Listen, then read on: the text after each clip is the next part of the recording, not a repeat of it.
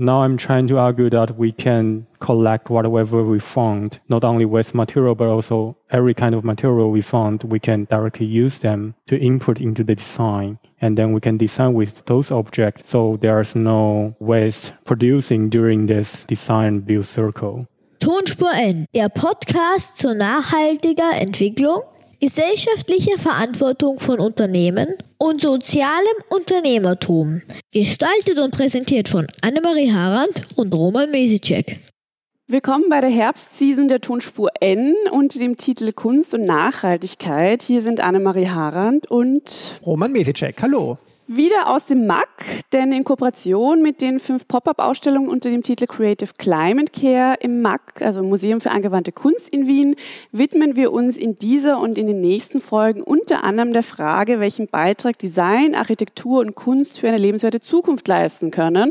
Und heute ist wieder ein Künstler der Ausstellungen zu Gast, und zwar der Architekt und Designer Tian Huo Han. Welcome, and now we switch to English. okay. Hello. Um, we are very happy to have you here. We will be talking about uh, what you did uh, here in the exhibition space uh, in the MAK. But uh, as a first step, we would like you to introduce yourself maybe a bit, well, what you were doing here in Vienna, what you are doing here in Vienna, uh, how you how you come to be, how you come to sit here with us. Yeah. Okay. First of all, thanks for having me. Um, it's really a great pleasure and I'm Chen Hao Huang. I'm a self-employed um, architect and design researcher currently. I'm just recently graduated from um, the Angewandte from Greg Lynn Studio in architecture department. Why I come here is mainly for the well-known Greg Lynn Studio in Angewandte, especially the architecture. In architecture field, they are very pioneer in certain directions, such as advanced technology, um, oriented architecture design, and there are a lot of focus on dif- using different technology and different way of computation to to reinvestigate architectural design, reinvestigate design in general. And I think that's how I take it on and how I always develop um, with different kind of um, tests in different semester and how I um, approach this um, eventually turn into my exhibition reform standard as my diploma project and as the exhibition here in the MAK. Mm-hmm. Uh, maybe one one step that interests me because you said okay the the, the university the Angewandte has well known for this uh, area especially but how was the process to maybe uh, apply or to come here uh, because well it's it's not around the corner obviously yeah sure um, I mean the application is um, easy today because I think in the past the Angewandte has this also well known way of application that is totally different to other school where uh, people come to um, the applicant need to come to the university and do one week test and this one week test will be like ranging from doing site research and um, drawing but at the moment um, because the changing of the program to a master program um, there are certain beneficial to people around for example me mm-hmm. to apply from taiwan to um, do inter- to do internet interview and internet tests rather than coming here physically. Okay. And so we get to know this program more through internet and through interview. And that's how I know better about this school and that's how I come here. Mm-hmm. Okay, great. Cool. Uh, yes, I uh, was lucky that uh, I have seen your exhibition. Um, it was until the beginning of October. And um, just for our listeners, um, it would be great if you can just tell us what um, did people experience when they entered the room of your exhibition? Well, first of all, I think when they enter the room, they will see a really huge plastic um, shell structure that is composed of all waste broken um, plastic chips. Um, at first, I don't think no one will understand what this kind of sculpture is because with the background of understanding this as kind of architectural pieces and understanding that this is a, a sustainable design, and I think for most of people will be uh, amazed that the whole room is all piled up with all different kind of waste material. But through the process, seeing um, or the drawing on the wall and the model in the middle, they will start to understand how we see the waste can be in a totally different angle. So, for example, um, I put um, three drawing and three drawing on the left and three drawing on the right, which each of the drawing is telling how human perceive the waste in different um, in different perspective compared to how machine will see the West. And my position is that when we introduce the machine to see the West as not West anymore, because we have different definition of the West and we have different um, way of seeing the West, and in such a way we can then reevaluate and re-objectify the West material, and then they become actually valuable asset, and they can, can actually become valuable con- uh, building construction material that we can use to build um, something inhabitable. And so that's this whole model that's trying to show the whole the process of how to approach that. I find this especially especially interesting. Well, coming from a, a master program that is uh, environmental management, um, that you are connecting this uh, architectural uh, approach with the uh, with the well, waste management, obviously, but also with uh, well artificial intelligence, uh, and obviously your your your art uh, art that you created. Um, so I hope the listeners look at the pictures that you find on the MAK website because it's really interesting to see the different relations and what Tien is talking about. I have a question with regard to one picture, uh, just to understand that this correctly. You have the one picture where you have already, I think, separated the waste, where you have the different colors. Uh, is, it, is that correct? That this is this should uh, reference the the final uh, separation of the of the waste? Yeah, I think that that picture is like how we see the waste in primitive um, mm -hmm. catalog. So I think that's um, a matrix, a very rigid grid where the waste is placed into one grid by like differentiate by color. And that's um, also an argument that we see the West in a very certain limit and we can arrange it in a very certain limit um, organization method. On the other side of the picture, um, on the opposite of that picture, you will see another one that is a huge three dimensional matrix. As a human eye, you won't be able to see um, how they are exactly organized, but they are organized by machine and by uh, machine vision and algorithm to arrange them in a certain way that they know which part of uh, or which waste as more structural stable and which waste is more um, light and in such a way they can figure out how to how to sequence them and how to build them step by step. Mm -hmm. So you are not only we're not only talking about uh, which was actually my first thought uh, uh, the, the, waste that the consumer waste, but we are really talking about uh, well a modern approach to waste management that is not well just we take okay we take plastics and we make new plastics, but really kind of a more visionary thinking here. Huh? Uh, yeah, I think it's not um, recycling or like remaking the um, plastic is more about how to directly reuse them. Mm-hmm. And the main topic and the main focus here is to how to reassemble them in a way that they can be a something different. So I think um, this is very um, experimental way of assembling them. It's like the first step in in terms of architecture organization. After this process, there'll be um, different way of how to assemble different pieces in the next step. But so, um, how was the process? So, did you start with the algorithm, or um, just that um, we get an idea how mm. you started that work? Uh, yeah, the, so the whole process is um, I collect a lot of um, this plastic and also other kind of material just for the test. So the process of the um, the whole program is, is starting from capturing the 3D model with 3D with photograph with simple phone photograph, you can capture the photo and rebuild model. And with the machine vision, add know how to see the model in a digital environment to analyze the geometry um, property of it. For example, there are different offset or different contour line or different mass. By using those data and they are input into certain algorithm to calculate how to uh, um, how to sort them, how to sequence them in certain priority, um, after after um, eventual goal is to build a structural shell, and then after this, the main part will be the algorithm to find a way to put them into a assembly um, strategy. So I particularly use a game engine where this um, artificial intelligence is applied. So it's a game engine where you can assemble all these different kind of plastic um, pieces, and the game will tell artificial intelligence or the AI to find a way to assemble them. They can get a higher score, and the score system is based on how structure how it, it is structurally sta- stable, and there are also other criteria. For example, I can define how much cover area I want to have and how much um, high how high it, it need to be.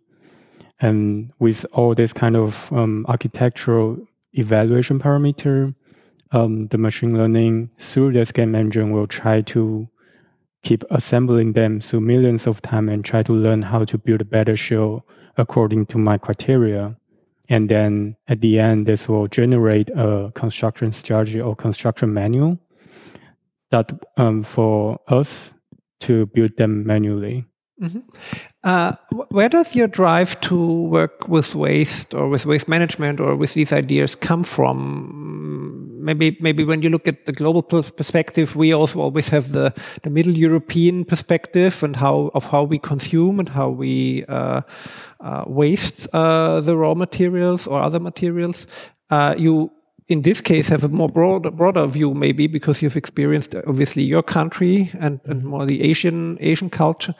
Um, where does this drive come from? How do you see how maybe you see differences in the culture how we do that in europe uh, and in your home? Or, or, i would i would like to know what drives you to work with waste? Well i think there are uh, a lot of um, perspective. I think, firstly, in terms of the differences in between where I come from um, and compared to European in general, I think there's a different focus in terms of sustainability on social aspect and on, let's say, technology aspect. I see there are more um, research and topic and um, study on social topic in in East Asian mm-hmm. country mm-hmm. that I would say um, because I I think to treat the waste or in terms of like let's say just in terms of recycling reuse um, with those strategy there are more study on how to deal with social policy or how to deal with mun- municipal policy so that we can deal with a huge density of population in a city that can deal with the waste and on the other side, we see more technology focus in Europe here, where I I think it's fascinating also where they are more about how to use different equipment, how to use different facility to um, deal with the material of those ways and how to like sort them in different category. Um, the way the sorting system and the way to deal with them is totally different from from where I come from. Mm-hmm. I mean, for me um, personally, it it was really new, or maybe I'm a bit in that. Like I'm, I'm in the sustainability let's call it scene or field um, of interest. Um, but I don't know that many, or to be precise, no. Um, other uh, idea like where this artificial intelligence already like combined with something about waste or some like sustainable solutions to you, Roman? So that was the, the only like I'm really really happy about that because I think this is the direction it has to go. That it, you have to combine those two worlds of like digitalization and sustainability, right? Yeah, I think we, we, when I when I remember now when we with the students we did the excursions or something we were uh, in Styria at Saubermacher for example or or at Brandner uh, in near Krems do you have more the traditional approach to waste uh, separation, which you can do mechanically, obviously, or by hand? Yeah. So I, I guess there are modern, more modern uh, facilities, but these I think are the mainstream facilities we can see now uh, in Europe, at least, that are not going well so far as to use machine learning or something similar to identify that. But I'm interested. Well, well it's interesting that that you say that this technologically technological development um, is. Uh, driven in Europe or uh, for, for, driven forward in Europe uh, and well, to add one thing, I'm not the expert in waste management in, in the course of in our master course. So maybe uh, the colleague will know more, obviously. Yeah. Um, was it the first project of you like that had a link to sustainability or like climate care? Uh, not the really the first time. I mean, during the whole um, study of um, of the master program here in Greg Lynn Studio, um, and also in some elective course, we need to design certain building, and we, there are a lot of sustainability concern about how to design a building. For example, how to um, orient the building to certain um, direction, or how to design with a better material. Um, but in my mind, I this is the first time I step out to say, if we look at from a whole picture or a more comprehensive perspective we really need to think from the very start, the starting point of the circulation, where we are not just dealing with the building itself, but we need to start from the material. And so that's why I try to introduce the idea of material informed design. Um, also, this is not like the first term I, I invent. It's coming from how we can use material, how can we can use input of the different geometry directly as the design parameter. Um, in the past, I think designer always, when they design building or when we design anything, um, we firstly draw what, whatever we like to design, what we, whatever we like to build, and then we find material and cutting them um, out of a rectangular board or out of a standard um, material sheet. And in such a way that this will can generate a lot of waste. But from the other point of view, if we start with material informed design as a way to um, to investigate into design methodology, um, now I'm trying to argue that we can collect whatever we found, not only waste material but also every kind of material we found. We can directly use them to input into the design, and then we can design with th those objects. So there's no uh, waste um, producing during this um, design build circle. So I think that's a major change in terms of how we need to have comprehensive picture of all the circular strategy. Yeah, hopefully we'll uh, we will uh, see soon some other work of you, and um, I mean just to like to um, say it from my uh, point of view, but when you start with that whole sustainability topic, there's no way to stop, right? right. Yeah. I because there's so, just so much to do. yeah, and I think those kind of projects like already inject in mind. Like I need to see every time when I see a project when I'm start to do a project, I need to think the whole picture of it. Otherwise, I will still still produce a lot of um, byproduct and pollution and anything we don't really want it. Where do you see the the impact of uh, of your um, of your art in this case? Well, obviously you research technology and you research the social dimension, but the impact of what you did here in the MAK, where do you see that, or in general, what what can art uh, do with helping us maybe a transformation towards sustainability? I think here in MAK, I try to argue for a different way of aesthetic and this aesthetic is not necessarily from a human perception, but from collaboration between human aesthetic and human aesthetic. With the machine-oriented aesthetic and with the human um, need and criteria, we kind of generate a, a different way of perceiving thing and a different way of seeing um, waste and seeing how the the outcome of this waste assemblage. Um, so I think in this project in MAK, I'm trying to introduce an idea that um, we can learn also from the machine in, in such a way that we can learn the aesthetic from the machine that this is good in terms of sustainable uh, sustainability and in terms of circular strategy. Mm-hmm. Well, uh, well, maybe maybe one one last question. Uh, what you we, talked about your art now and what you where you see what, what in your vision. Uh, what is maybe your more personal contribution or what, how how you how do you want to change uh, the world with your personal contribution maybe to towards sustainability well it's just just interest. What, what what do you do? Or how do you act there? Or maybe there's something for our listeners that that's uh, interesting. I think my interest always coming from um, technology side and the social side uh, interest. I mean something maybe i missed to to introduce before like when i when I came to Studio Link, I was very interested in the social aspect of architecture, where I invested a lot in terms of um, remote architectural practice and uh, post-disaster community reconstruction. And in those areas, we are starting from like nothing, and or we are starting like the architect need to direct everything.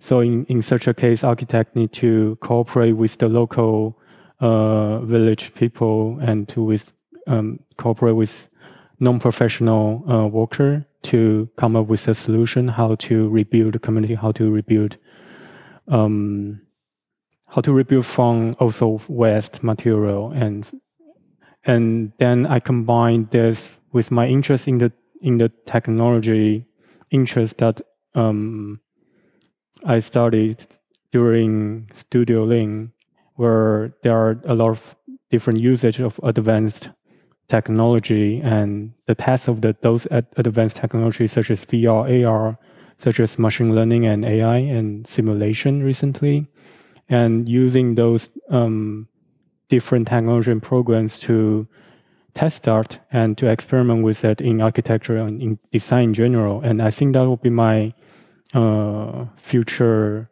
steps to use those different kind of technology and to keep updating with all this kind of new technology and try to test out in in allow more participation and allow more advanced way of designing in a broader spectrum in a broader field in architecture not just in high-end commercial architecture but but also in different area where we need to um, design with low budget material or design with all kind of um, different situation. And in such a way, we need to think the uh, circular strategy more importantly, because in that in that kind of scenario, we need to have that circular map in our mind, and we need to design that eventually. Yeah. I think that's very interesting. I think that's uh, maybe one of our new uh, next seasons should be circular economy. I think we have we haven't done anything on we that. We haven't so done far. anything. Yeah, I think True. that would be very interesting. Yeah. So endless potential. Yeah, yeah. sure. well, thank you very much. Uh, it was quite interesting uh, to talk to you and your approach to this to this area and this topic. It uh, was actually, I think, from my point of view, a very positive exhibition. So showing us Totally. where we where we could go. We have seen more dystopian already, but where we where we could go and maybe how how we could challenge uh, uh, the current issues and change and transform more to a sustainable lifestyle. Um, I think this is great. Uh, our listeners are encouraged to look at the websites and uh, at the pictures of this exhibition, but uh, more uh, of our of our guest uh, is in the web too, Anne Maria. Yes, um, and uh, you can follow uh, Tien also on Instagram. So um, we will also link to your Instagram channel um, in our show notes. And uh, yeah, Ja, thank you very much. Thank you for having me. Thank you. Dankeschön vielmals. Das war äh, unsere äh, fast schon letzte Folge. Äh, ein, zwei, ein, zwei kommen noch äh, mit, dem, äh, mit den Künstlerinnen und Künstlern aus dem MAC.